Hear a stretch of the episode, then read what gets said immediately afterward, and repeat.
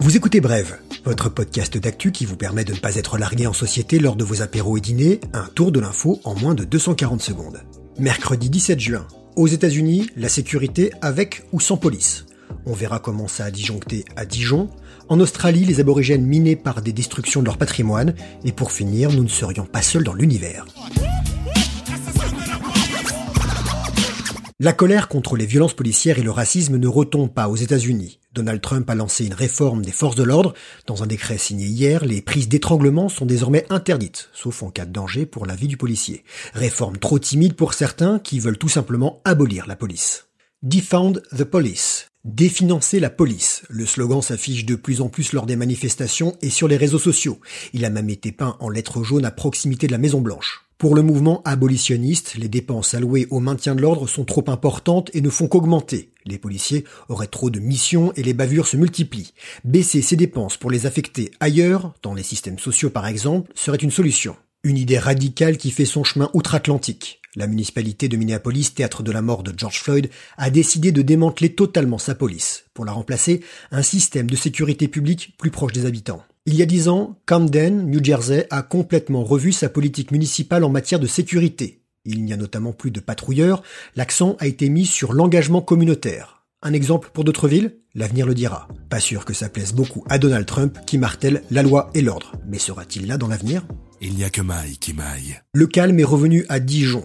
La moutarde était montée au nez des membres de la communauté tchétchène après le passage à tabac dans un bar à chicha d'un des leurs, un jeune homme de 19 ans. Une affaire fumeuse sur fond de trafic de drogue. Après quatre jours de violence inouïe, son père a lancé un appel au calme. Visiblement, les Tchétchènes et les habitants du quartier des Grésilles n'étaient pas sur la même longueur d'onde. Et quand 150 Tchétchènes, pour certains venus de loin, déboulent et se déchaînent, ça fait des dégâts à la chaîne, des expéditions punitives depuis vendredi. Sur les images de vidéosurveillance et celles qui circulaient sur les réseaux sociaux, on a pu voir des carabines, fusils de chasse, fusils d'assaut de type Kalachnikov, armes de poing, barres de fer et battes de baseball, exhibées par les habitants du quartier.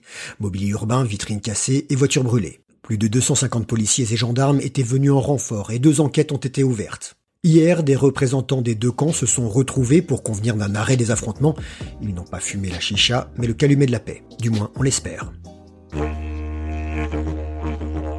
La communauté aborigène s'est pris un coup de didgeridoo sur la tête. En Australie, des sites historiques dont une grotte habitée par leurs ancêtres il y a 46 000 ans réduit en poussière. Ça s'est passé fin mai et d'autres sites pourraient disparaître. Les responsables, les géants miniers. Rio Tinto en tête, premier producteur mondial de minerais de fer qui a agrandi à l'explosif une mine à l'ouest du pays. Les membres du PKKP, Puutu Kunti Kurama and Pinakura People, propriétaires traditionnels des lieux, n'ont été informés que quelques jours avant, les explosifs étaient déjà sur place, impossible de faire marche arrière. En 2013, une autorisation de destruction a été accordée à l'entreprise en vertu de l'Aboriginal Heritage Act de 1972. Le texte reconnaît l'importance de la préservation des sites aborigènes, mais il ne permet pas aux propriétaires traditionnels, les aborigènes donc, d'imposer un veto à un projet. En gros, c'est plein de bons sentiments, mais ça ne sert à rien. Rio Tinto pourrait perdre gros avec ce genre de scandale, les investisseurs sont de plus en plus attentifs à l'image éthique dans les entreprises dans lesquelles ils misent. Des excuses ont été présentées, mais le mal fait. Les aborigènes n'ont pas fini de pleurer, un autre géant minier a été autorisé à détruire des sites historiques. Sommes-nous les seuls dans l'univers? On n'en sait toujours rien. Mais ce qu'on sait, ou plutôt ce qu'on pense savoir, c'est qu'il existerait 36 civilisations extraterrestres capables de communiquer avec notre petite planète Terre. Ça ne sort pas de l'imagination débordante d'un auteur de science-fiction, mais de nouvelles recherches menées par l'université de Nottingham en Angleterre. Cette découverte, on la doit en partie aux travaux de l'astrophysicien Frank Drake, qui n'est pas un parent du rappeur canadien, et l'équation qui porte son nom. La formule, qui date de 1961, met en lumière sept facteurs permettant d'élucider le mystère de la vie extraterrestre. Faut prendre notamment en compte le nombre d'étoiles qui se forment chaque année dans la galaxie, le temps probable que mettrait une civilisation pour nous répondre.